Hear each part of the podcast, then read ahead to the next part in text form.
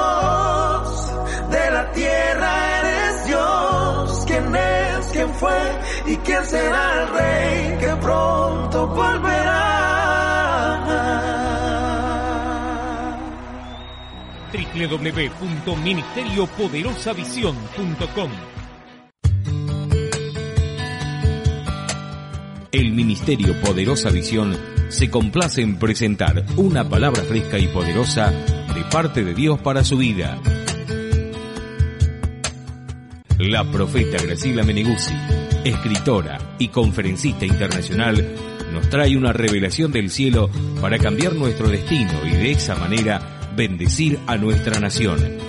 Preparémonos para escuchar lo que Dios nos quiere enseñar en esta hora. Y yo quería esta tarde dejarles una palabra que el Espíritu Santo me hablaba acerca de poder vencer eh, nuestro pasado para ir hacia nuestro futuro. Amén. Y usted dice quizás, bueno, yo soy creyente, así que sé lo que es eso, pero la verdad que a veces no es tan fácil como eh, diríamos en forma inconsciente podemos mantenernos en un estado mm, de eh, limitación.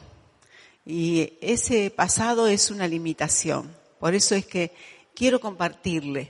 Tengo cuatro cositas para decirles, pero, pero la verdad que a mí me bendijo tanto esta palabra que el Señor me habló que le quiero transmitir, venciendo el pasado que nos limita.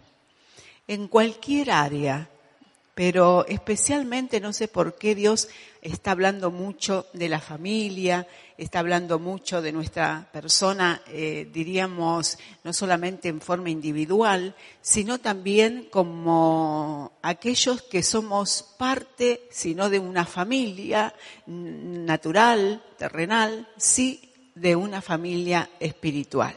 Amén. Así que le quiero comenzar a leer y le dejo esta frase, solo nuestra expectativa del futuro podrá vencer nuestra limitación del pasado. Solo la expectativa del futuro podrá vencer nuestra limitación del pasado.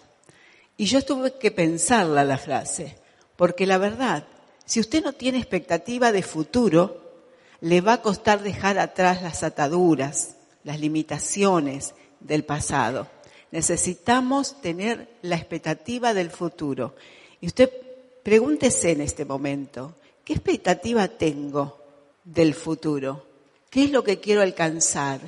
Alguien decía, con muchos años, pasando la octava década quizás, y llegando casi a la novena.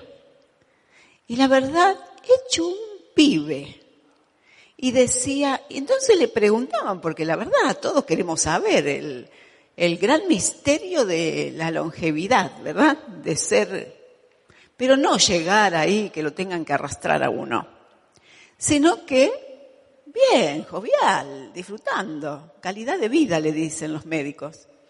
Eh, y le decían eso. ¿Por qué, eh, ¿Por qué cree usted que está en estas condiciones? Dice, porque yo nunca dejo de mirar al futuro, porque siempre tengo la expectativa de hacer, siempre miro hacia adelante para hacer, siempre está en mí, yo mañana voy a lograr esto. Y me voy a proponer dentro de dos meses esto otro. Y dentro de seis meses voy a llegar allá. Y esa fuerza que me da la expectativa del futuro me hace olvidar todo lo que viví que es un pedazo de, de tiempo, ¿no? Pero los que hemos pasado los 50 sabemos de lo que hablamos, ¿verdad? A veces miramos a los chicos con esa energía y todo y decimos, ay, qué energía que tienen. Si yo tuviera un poquito, que uno tiene que pensar en la mañana, ¿no? Me tengo que levantar, tengo que mm, mover y darle órdenes al cuerpo, vamos, que podés. Pero la verdad, cuando tenemos expectativa hacia el futuro, es realmente cuando tenemos esa fuerza y ese vigor. Y de eso quiero hablarle. Y sabe que en jueces, voy a leer el capítulo 6 de jueces, el verso 14 y 15, encontramos aquí a Gedeón. Y yo para ubicarle un poquito, le digo que en esta época, en el libro de los jueces, que es, abarca 250 años de una oscuridad donde Dios no hablaba, donde no había reyes, donde no había gobierno, donde no había nada, y mucho menos voz de Dios, Entonces es el tiempo donde se estaba viviendo en rebelión contra la voluntad de Dios. Y dice que el, pueblo eh, había hecho lo malo delante de Dios. Delante de Dios. Qué feo hacer lo malo delante de Dios, porque a veces uno se puede equivocar y hacer lo malo delante de los hombres. Y a veces uno cree hacer lo bueno, aún delante de los hombres y aún delante de Dios.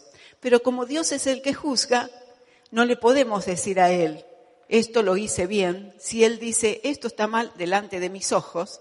Por eso eh, Jesús dijo, el que esté libre de pecado. Y a veces hacemos eso, ¿no?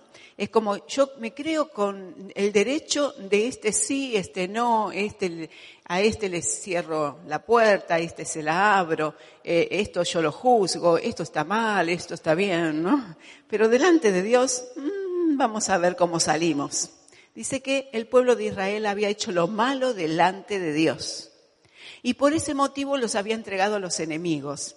Los amalecitas, ahí estaban, diríamos, los enemigos que venían, eh, los amonitas, venían y le robaban todo.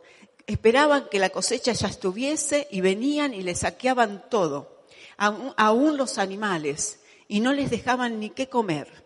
Y estaba Gedeón, dice que estaba limpiando y estaba sacudiendo el trigo para esconderlo, para esconderlo. ¿Usted sabe lo que es vivir así? Para esconderlo porque venían los enemigos y saqueaban. Y aún el pueblo de Israel dice que vivía en cuevas, en, lugares fortificados, eh, en cavernas. Esa era la forma de vida que tenía el pueblo. ¿Por qué? Porque había pecado, había ido en contra de Dios, había hecho lo malo no delante de los hombres, porque delante de los hombres, ¿no? Pero delante de Dios habían ofendido al Señor. Y el ángel del Señor, porque el pueblo gimió y Dios le envió un profeta y dice que el profeta dijo cuál era el mal y como Dios siempre se mueve por misericordia, entonces le envió un ángel a Gedeón, este que estaba limpiando el trigo, que lo estaba preparando para esconderlo. Jueces 6, 14, 15. Y le dice el ángel, y mirándole Jehová le dijo, ve con esta tu fuerza y salvarás a Israel de manos de los madianitas. ¿no te envío yo? Entonces le respondió, ah, Señor mío, ¿con qué salvaré yo a Israel? He aquí que mi familia es pobre en Manasés y yo el menor en la casa de mi padre. Estoy hablando de vencer las limitaciones del pasado. Amén. Venciendo el pasado que nos limita. Claro, la cosa estaba fea. El presente era terrible el pueblo estaba sufriendo de una manera que realmente creo que si no estamos ahí no podemos entender. Y a veces a usted le pasa, a mí me ha pasado que si usted no está en, mis zapatos, usted no sabe lo que me pasa, yo no estoy en sus zapatos, no sé en qué le pasa, pero si decimos, si usted supiera, ¿verdad? Esas cosas que al pasarla, experimentarla, a mí me pasó esto, uy, cuando tuve aquello, uy, cuando atravesé lo otro, bueno, en esa condición estaba el pueblo. Y Dios había escogido un varón. Y para escogerlo, le envió un ángel. Y el ángel, cara a cara, estaba hablando con Gedeón y le dice, yo voy a ayudar a tu pueblo y te voy a enviar y esta será tu fuerza, con esas fuerzas que tú tienes para, para eh, zarandear el trigo, con esa fuerza que tú tienes para eh, trabajar la tierra, con esa fuerza que tú tienes para esconder la cosecha para que no te la roben tus enemigos, con esas fuerzas yo te voy a enviar a que salves a Israel. Vas a ir en contra de tus enemigos de Israel, con esa tu fuerza. Pero el ángel del Señor se lo estaba diciendo. Claro, usted y yo podríamos decir, wow, si se me presenta un ángel, yo soy capaz de ir y hacer cualquier cosa. Pero el pasado, ahí estamos. Y ahí es donde yo lo agarro a usted, como usted me puede agarrar a mí. Creemos en Dios, pero ¿y nuestro pasado? Y ahí estaba Gedeón, luchando con el pasado, sabiendo que su familia era pobre. Dice, la, dice, mi familia es pobre en Manasés. Manasés era una tribu de Israel. Dice, y yo el menor, el más chiquito. viniste por el chiquito. Así se veía él. No importa que tan grande sea tu experiencia en Dios, no importa que tan grande sea tu encuentro con el Espíritu Santo o que tan maravillosa sea la revelación de la palabra de Dios, si no puedes dejar tu pasado atrás, nunca te vas a extender hacia adelante. A Gedeón le pasó. ¿Por qué a nosotros no? A veces tenemos la vista no del ángel. El ángel venía, el ángel vino y se puso al lado. Gedeón tenía la vista ahí. Pobre, chiquito, ¿no? Y el ángel se le puso al lado y el ángel tenía la vista, pero él no podía ver con los ojos del ángel, porque él tenía el pasado el conocimiento de dónde venía. www.ministeriopoderosavisión.com Cuatro cositas le quiero dejar. Reconoce tus conexiones para vencer el pasado. Reconoce tus conexiones. Primera de Crónicas 12:32 es un versículo conocidísimo. Y para hacerle así también, le digo que en esta época las tribus venían para poner a David como rey. David representa el reino, el reino de Dios. David representa aquel reino que Jesús vino y nos anunció. Jesús vino y dijo, el reino de los cielos se ha acercado. El hijo le llamaban el hijo de David. Ahora Dios quiere darnos ese reino. Dice, a vosotros Dios le ha placido a vosotros daros el reino. Ahora, las tribus de Israel, empezando por Judá, Leví y después todas las demás, vinieron a David a ponerlo, dice, a transferir el reino de Saúl, que era la carne, a David y establecerlo al reino del Espíritu, que es, David. Nosotros venimos del mundo, nosotros venimos de una convivencia con lo natural y venimos al reino espiritual. Y ahí tiene que haber una, diríamos, una transportación de un reino a otro. Estas tribus tenían que hacer eso y es lo que estaban haciendo. Y había uno, había uno, dice, de los hijos de Isaacar, de esta tribu, primera de Crónicas 12:32, dice, de los hijos de Isaacar, porque empezaba a decir todos los que había, dice 200 principales, entendidos en los tiempos y que sabían lo que Israel debía hacer, cuyo dicho seguían todos sus hermanos. Reconoce tus conexiones. Los hijos de Isaacar tenían una cualidad, tenían sabiduría, tenían conocimiento de lo sobrenatural, tenían sabiduría espiritual. Dice, ellos eran entendidos de los tiempos, eran proféticos, sabía lo que había que hacer, había que transferir el reino de la carne al reino del espíritu, el reino de Saúl lo tenían que transferir al reino de David, tenían que levantar a David y establecerlo. Dios quiere que tú establezcas el reino de Jesucristo en tu corazón. Amén. Ahora, dice que estos hijos de Isaacar fueron los que ayudaron ¿Por qué? Por, eso yo le digo que hay formas y formas de ayudar. ¿Por qué? Porque eran entendidos, eh, tenían sabiduría sobrenatural, ellos conocían. Y dice que los dichos de ellos eran seguidos por todos los hermanos. ¿Qué hermanos tenemos al lado? Conexiones. Reconoce tus conexiones. ¿Qué hermanos tenemos al lado? ¿Abonan nuestros sueños? ¿Nos ayudan? nos inspiran, nos dicen palabras de aliento o nos desalientan en nuestras metas, en nuestros sueños, nos dicen lo que no podemos hacer, nos recuerdan nuestro pasado como a Gedeón. ¿Qué conexiones tenemos? Hay una sola forma de crecer en la iglesia y es que te conectes con la gente correcta.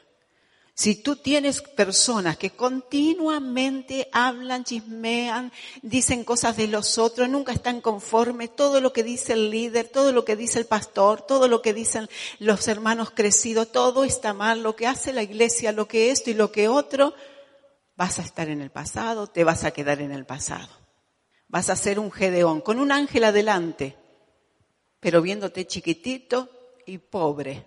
Pero si te conectas con los hermanos crecidos que maduran día a día, si tienes las conexiones correctas dentro de la iglesia, las del mundo ya tú sabes, tienes que mantener la raya. Tú tienes que ir, tienes que manejarte en el mundo, trabajar en el mundo, traer el botín a la iglesia, tus diezmos, tus ofrendas, tus eh, ofrendas de partner. Tienes que traer a la iglesia lo que consigues del mundo, porque lo del mundo el Señor lo usa para que prediquemos al Evangelio. Pero en la iglesia, si tú no tienes conexiones buenas y tienes conexiones con aquellos que siempre se están quejando y que nunca están madurando y nunca están levantándose y nunca encuentran nada bueno y siempre están protestando y esto y lo otro, tú tienes que encontrar los hijos de Isaacar en la iglesia. Tú tienes que decir, este es un hijo de Isaacar. Este entiende lo que dice la pastora, el pastor. Este sabe, este conoce. ¿Entiende lo que le digo? Reconoces tus conexiones porque el, tu pasado te gobierna a través de tus conexiones. Tus conexiones incorrectas te van a decir todo lo que tú no puedes. Las correctas te van a decir todo lo que puedes lograr. Amén. La segunda cosa, descubre a tu enemigo. Reconocer a los y de Isaacar en la iglesia, porque hermanos, eran doce tribus, pero los de Isaacar eran los que tenían conocimiento y entendimiento, ellos hablaban y los demás estaban oyendo. Y eso está bueno. Pero también, aunque no sean Isaacar, no todos los demás son enemigos, pero los hay. Hay directamente enemigos. Y sabe que el enemigo trabaja con nuestra, con nuestra baja estima. Los enemigos son a veces los falsos hermanos, los enemigos son los enemigos de nuestros sueños, de nuestras metas, de nuestro crecimiento. Esos son los enemigos. Cuando nosotros descubrimos a nuestros enemigos, claro, no tenemos que tratarlos a lo mejor como enemigos, pero cuidarnos y protegernos. ¿Qué hacían en el tiempo de Gedeón? Se metían en cuevas, se metían en cavernas, en lugares fortificados, ¿Qué hacían? Se cuidaban. Y nosotros como creyentes en la iglesia, cuando descubrimos a los desanimadores de la iglesia, aquellos que siempre tienen el rollo dado vuelta, aquellos que siempre el mensaje es al revés. Yo a veces tengo ganas de decirle, no, pegale la vuelta, te da justo. Porque aún la buena palabra que uno dice, la toman mal. Cuando uno descubre eso, uno se tiene que cuidar, uno tiene que defenderse, uno tiene que tomar recaudos y guardar y no compartir con esos desanimadores lo que uno quiere lograr, porque justamente ellos nunca están para alentar, sino para hacer que nos retraigamos. O sea que lo primero es reconoce tus conexiones. Amén. Reconoce tus conexiones. Segundo, descubre a tu enemigo. Si nuestra autoestima anda más o menos, seguro alguna palabra alguien nos dijo, seguramente algún pensamiento, ¿no? Yo le llamo enemigo aún a esa situación de que me pongo en el Facebook a decir todo lo que me pasa, lo que siento, o a mandar mensajes cifrados a alguien que quizás nunca lo va a leer, nunca lo va a entender y aunque lo lea, no sabe que es para él. Y usted perdió ahí media hora de cómo decirlo y hacerlo y qué sé yo. Y hay gente, yo pensaba esta mañana, hay gente que tiene la amargura tan adentro que siempre está pensando que alguien le está amargando, pero en realidad es su propia amargura. O siempre está pensando que el otro está pensando, cuando en realidad es solamente el pensamiento de esa persona que piensa eso. Por eso, si nosotros tenemos una autoestima equilibrada, si nosotros pensamos con sensatez, como dice el apóstol Pablo, cada uno dice, piense de, sí con cordura, con sensatez, Dice, nadie tenga mayor concepto de sí mismo. O sea, que no piense que uno es más de lo que es, sino piense de sí con cordura, con sensatez. Realmente no tenemos deseos de perder el tiempo, de mandarle mensajes a otros, no tenemos deseos de estar complicándonos con chismes que no sabemos si son ciertos, si no son ciertos, de meternos con personas que siempre están juzgando, siempre están diciendo, siempre están haciendo, y siempre, porque esa es su, digamos, su meta, destruir, desanimar. Huyamos de eso www.ministeriopoderosavisión.com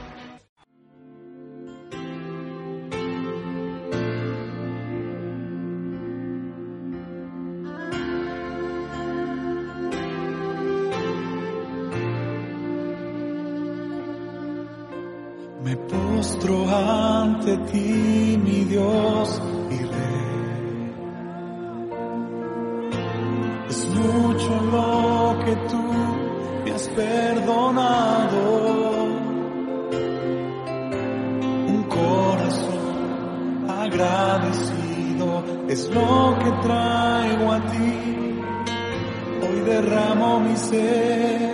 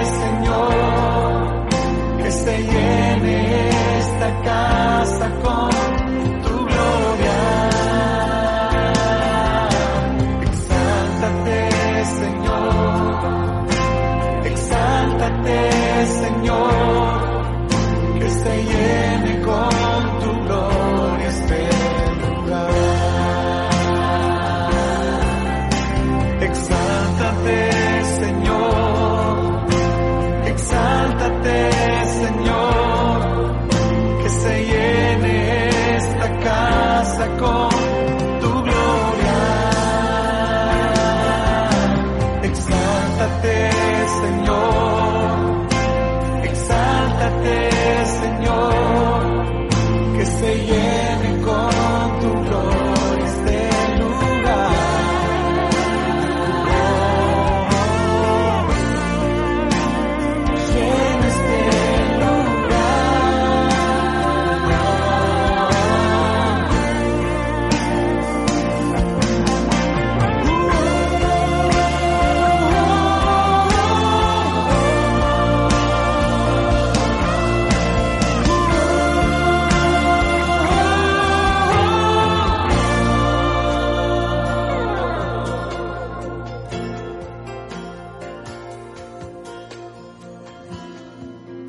Sí, Daniel. Sí, Aníbal. Aquí Carmen quiere darle gracias a Dios también porque esto ocurrió el domingo cuando la profeta estaba ministrando. Sí. Ella había venido y tenía desde hace un tiempo un quiste en el pecho.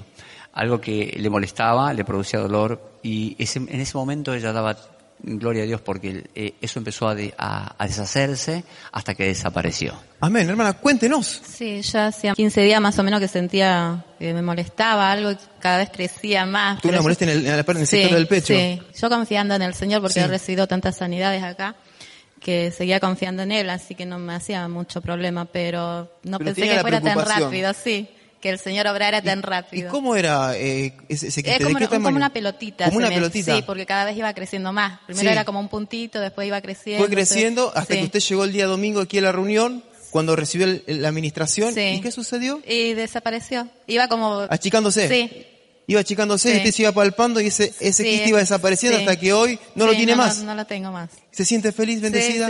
Agradece al Señor. Agradezca al Señor. Gloria, a Dios. Muchísimas gracias, Carmen, por su testimonio. Gloria a Dios.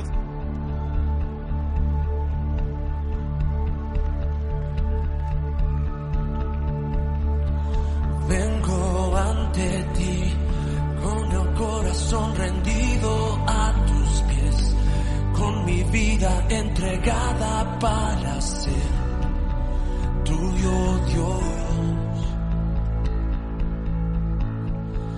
Y te clamaré por un fuego que llueva sobre mí, por un deseo que transforme mi interior de traer traerte honor. Desciende desciende, desciende sobre mí, desciende, desciende, desciende hoy aquí.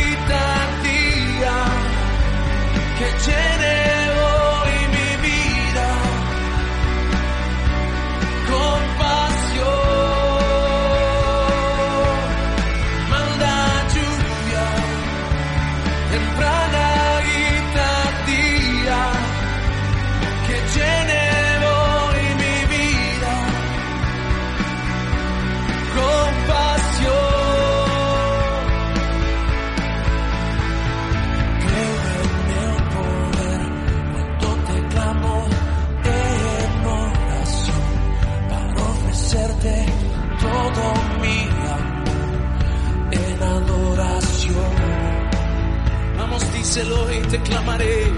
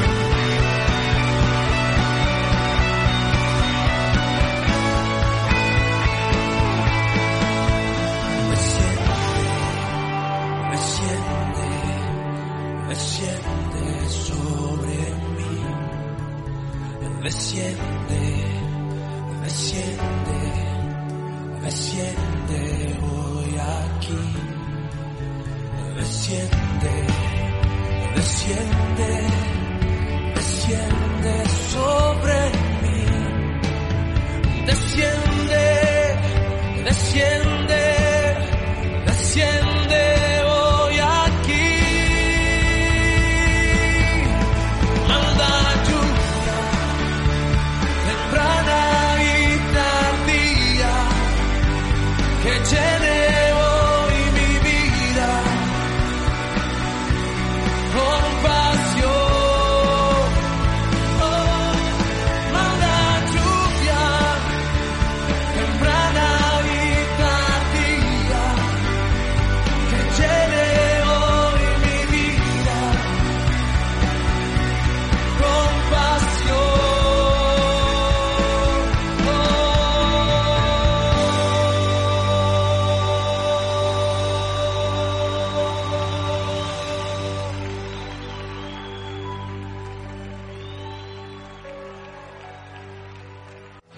www.ministeriopoderosavision.com.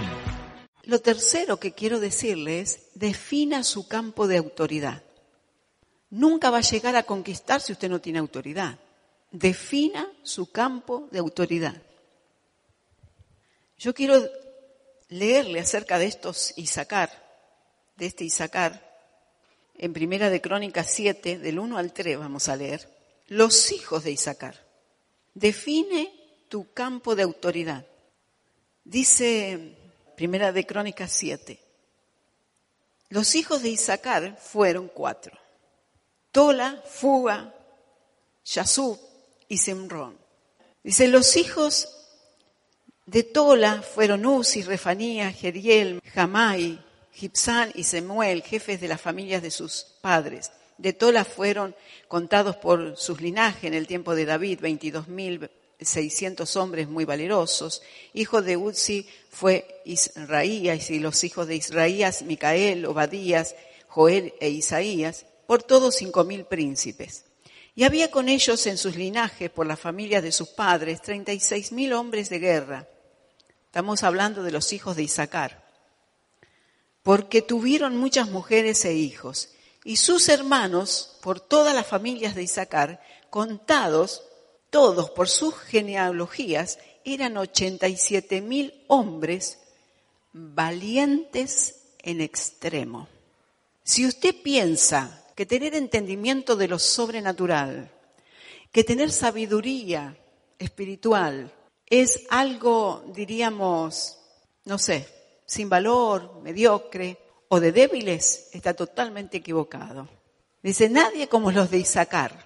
Dice que eran príncipes, eran entrenados en la guerra, dice, hombres de guerra, significa que estaban entrenados en la guerra.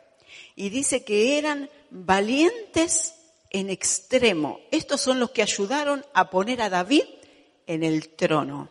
Nada nos hace más poderosos y valientes, nada nos hace más osados para conquistar el futuro que nosotros queremos conquistar que tener una relación con el Espíritu Santo y absorber de él el conocimiento espiritual.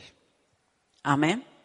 Y dice que estos, cuyo dicho seguían todos sus hermanos, no eran los que podríamos decir hoy, ay, estaban en una piecita orando, ay, eran, no, eran hombres de guerra, ceñidos con espadas, estaban entrenados, tenían fuerza en sus músculos, en sus piernas, eran veloces, eran personas que eran capaces de decirle al rey David, te vamos a poner en el reino, lo vamos a hacer y lo vamos a poder hacer porque te respaldamos, David, tú vas a reinar. Y hermanos, eso es lo que Dios pretende que nosotros seamos, valerosos, fervientes, que podamos tener la fortaleza y que podamos poner a reinar al David, al Hijo de David, a Jesucristo en nuestro corazón.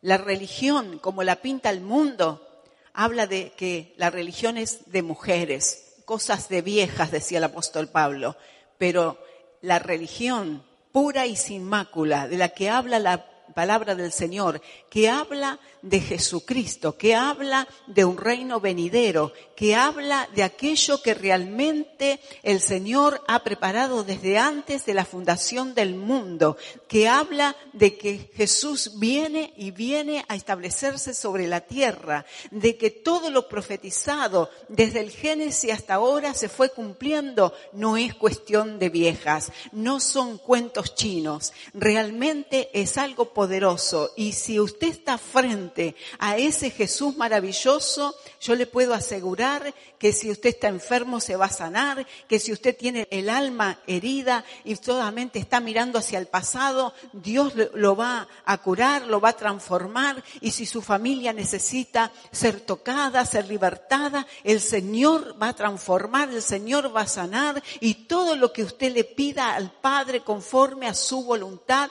el Señor lo va a hacer. Gloria al Señor, gloria a Dios. Hombres valientes. ¿Por qué? Porque el mundo le va a decir que no. Los falsos hermanos le van a decir que no. los enemigos, aún alrededor suyo, los que adolecen de la espiritualidad, adolecen de este conocimiento de Isaacar, adolecen de aquello que es una verdadera relación, apartamiento y consagración al Señor. Sí, hablan de religión, pero solamente hablan. Hablan de cosas, pero y de revelaciones y profecías y hasta de avivamiento, pero adolecen del verdadero poder de Dios, consagración al Señor y de donde viene y proviene nuestra autoridad. Tenemos que definir nuestra esfera de autoridad. Tenemos que saber de dónde viene nuestra autoridad. Y la autoridad viene justamente de tener esa relación con nuestro Señor, de haber establecido el trono en nuestro corazón a Jesucristo, de haber aceptado a Jesucristo como nuestro Señor y Salvador y transformador, aquello que viene a ser continuamente, continuamente. Y para eso quiero ir a los hijos, a los hijos de Isaacar. Y el primero, el primer hijo de Isaacar, que aquí es Tola, significa rojo. Rápidamente, son cuatro, así que acepte que yo le dé la definición, amén. Tola, que significa rojo escarlata. Eso habla de la sangre de Cristo. Usted tiene que tener el poder de la sangre de Cristo sobre su vida, haber aceptado a Jesucristo y clamar la sangre del Cordero sobre su vida, sobre su familia, clamar la sangre de Cristo sobre aquellos que usted necesita que el Señor perdone en su vida, aún su pasado aún su pasado y las personas en su pasado. Y el Señor a través de la sangre de Cristo mantiene el pacto. Nosotros todavía mantenemos ese pacto a través de la comunión. Jesús mismo dijo, el que no bebiere mi sangre y comiere mi cuerpo no podrá ver no podrá ver el reino de Dios, no podrá entrar al reino. La sangre de Cristo, tola, rojo escarlata, la sangre de Cristo. Tenemos que arrepentirnos y clamar la sangre y establecer el reino de Jesús en nuestro corazón, que se establezca. El otro hijo era fuga, que significa brillantez, significa algo que es tan brillante que usted, yo quisiera ver esa luz así como al sol y no lo puede hacer. Y sabe que esa luz que resplandece hasta ese punto es la palabra de Dios. La palabra de Dios es lumbrera a nuestros pies. La palabra de Dios nos indica el camino. La palabra de Dios nos alumbra el camino en la noche más oscura. La palabra de Dios nos ayuda a pasar las pruebas, las necesidades. La palabra de Dios es la que alumbra, es la que verdaderamente alumbra, porque a veces llamamos luz a lo que no es luz. A veces llamamos lumbre a lo que verdaderamente no es lumbre. Pero esta luz es la palabra de Dios, fuga, brillante. El otro hijo se llamaba Jasub y significa Él retornará. Y esto habla del retorno de Jesús. Esto es cuando nosotros creemos en Jesús, no como muerto en un crucifijo, no como el doliente, no como el corazón de Jesús, como el niño Jesús. No, no, no. Creemos en Jesús como el rey que va a volver. Sí murió, pero resucitó y va a retornar otra vez. Y viene por mí. Amén. Gloria al Señor. ¿Cómo anunciamos esto? Bueno, cada vez que compartimos la cena del Señor, dice que anunciamos la venida del Señor www.ministeriopoderosavisión.com. El último hijo del que le voy a hablar, Sinrón, habla de guardián. Significa guardián, significa preservar. Y eso tiene que ver con la sal. La sal, tenemos que mantenernos en la fe. Dice que somos la sal de la tierra. Tenemos que mantenernos en fe, preservar. Amén. Y termino con esto último que le quiero decir. Debemos entender la esfera de autoridad, reconocer a nuestros enemigos, nuestro campo de autoridad, reconocer las conexiones. Amén. Y lo último, entiende tu esfera de autoridad. ¿Quién y a quién influencias? ¿A quién tienes como ejemplo a seguir? Jesús tenía autoridad, por lo tanto, él podía delegar autoridad. Dice el último verso que le leo, Primera de Crónicas 12, 22, 23. Porque entonces todos los días venía ayuda a David hasta hacerse un gran ejército como ejército de Dios. Y este es el número de los principales que estaban listos para la guerra y vinieron a David en Hebrón para traspasarle el reino a Saúl conforme a la palabra de Jehová. Los tesoros escondidos en los problemas solo pueden ser revelados por el cielo. Amén. Necesitamos entender cómo vencer nuestro pasado que nos limita. Usted puede recibir un ángel. El ángel le puede venir con la mayor revelación. Pero si usted está pensando en lo que usted es, como lo que usted ha sido, o lo que el pasado le dice que es, no se rodea de los de Isaacar en la iglesia, no entiende lo que o define su nivel, su atmósfera de, de autoridad, entonces nunca va a vencer su pasado. Su, su, enfermedad va a ser su enfermedad, su problema económico va a ser su problema económico, su eh, situación familiar lo va a seguir siendo. ¿Por qué? Porque aunque usted tiene el ángel, porque Dios nos envió el ángel, el gran mensajero, hace desde el año 2000 que vengo haciendo las reuniones de partner, pero hay mucha iglesia que no viene. Gracias a Dios por el grupo que viene. Yo soy muy dura para desanimarme. Así que he logrado un buen grupo en estos 15 años. Pero ¿sabe con cuántos empecé? Tres o cuatro. Más de eso no había. Pero yo dije, yo me extiendo hacia adelante. Y hermano, si usted quiere conquistar el mundo mañana, desde ya le digo que no va a poder. Pero lo bueno es que lo intente. Y lo bueno es que usted crea que si no es mañana es pasado. Y si no será la próxima semana. Y si no será el mes que viene. Pero lo va a lograr. Porque si usted está convencido, usted lo va a lograr. Pero hay mucha iglesia que no entiende, que cree que ser pobre es una herencia. Y entonces se queda en eso. No quiere cambiar su mente a tener una prosperidad de Dios, a entender cómo funciona la prosperidad de Dios y a cambiar su pensamiento en cuanto a finanzas para el reino. No quiere. Otros vinieron, entendieron y hasta llegaron a hacerse ricos. Y cuando llegaron, dijeron, es mucho dinero para darle a la iglesia. Y entonces dejaron de dar o hablaron mal del don que Dios les había dado y quedaron otra vez en la calle. Y yo aprendo, porque yo soy como usted, yo estoy acá para aprender, a ver qué Dios hace.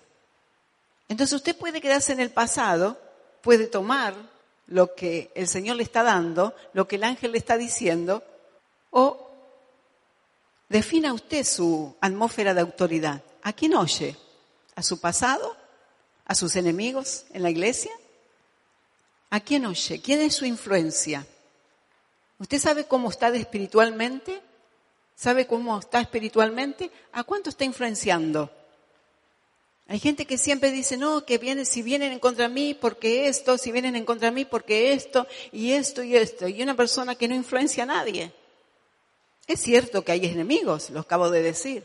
Y es cierto que hay falsos hermanos, también se lo acabo de decir. Pero hay un nivel de influencia. Si usted tiene lo verdadero, los de Isaacar le van a oír. Si usted busca la verdadera unción, los de la unción le van a oír. Si usted busca la sabiduría divina, los de la sabiduría divina lo van a oír. No importa a dónde le lleve con la influencia al Señor, pero le va a llevar.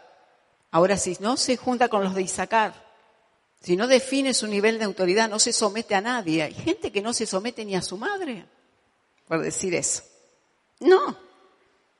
Yo les digo, yo estaba casada con hijos, mi mamá y mi papá eran mis autoridades. Yo todavía no era cristiana.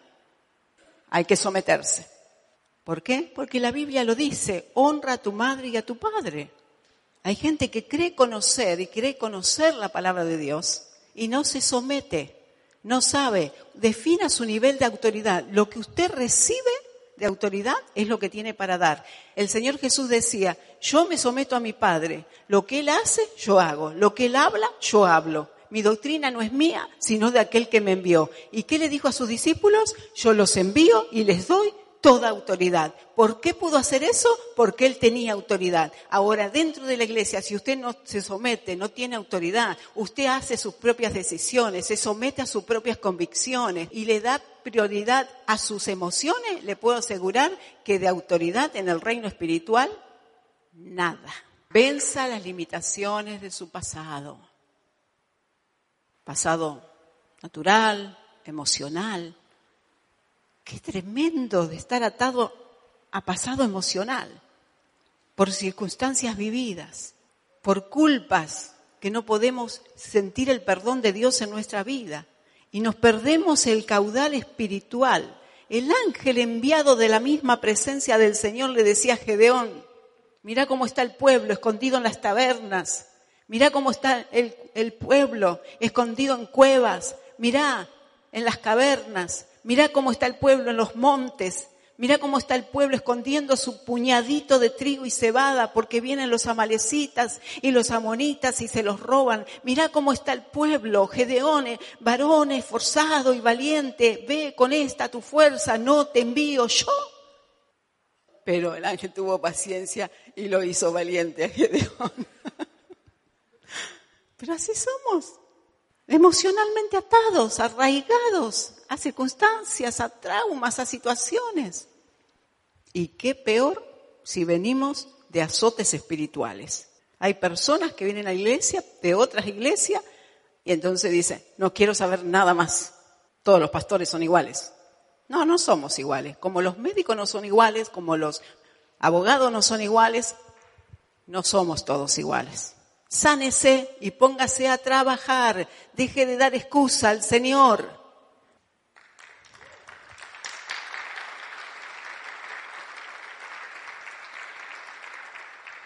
Yo les cuento las ganadas cuando les cuento lo mío, cuando le cuento mi historia ministerial, porque me gusta contar las ganadas.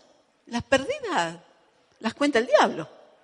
Si yo me pongo a hablar, Jamás hubiese tomado ministerio con lo que yo he vivido y con lo que yo he experimentado ministerialmente y con lo que experimento todavía. Pero yo no le doy excusas a Dios. Dios no, necesita excusas, Dios necesita obreros.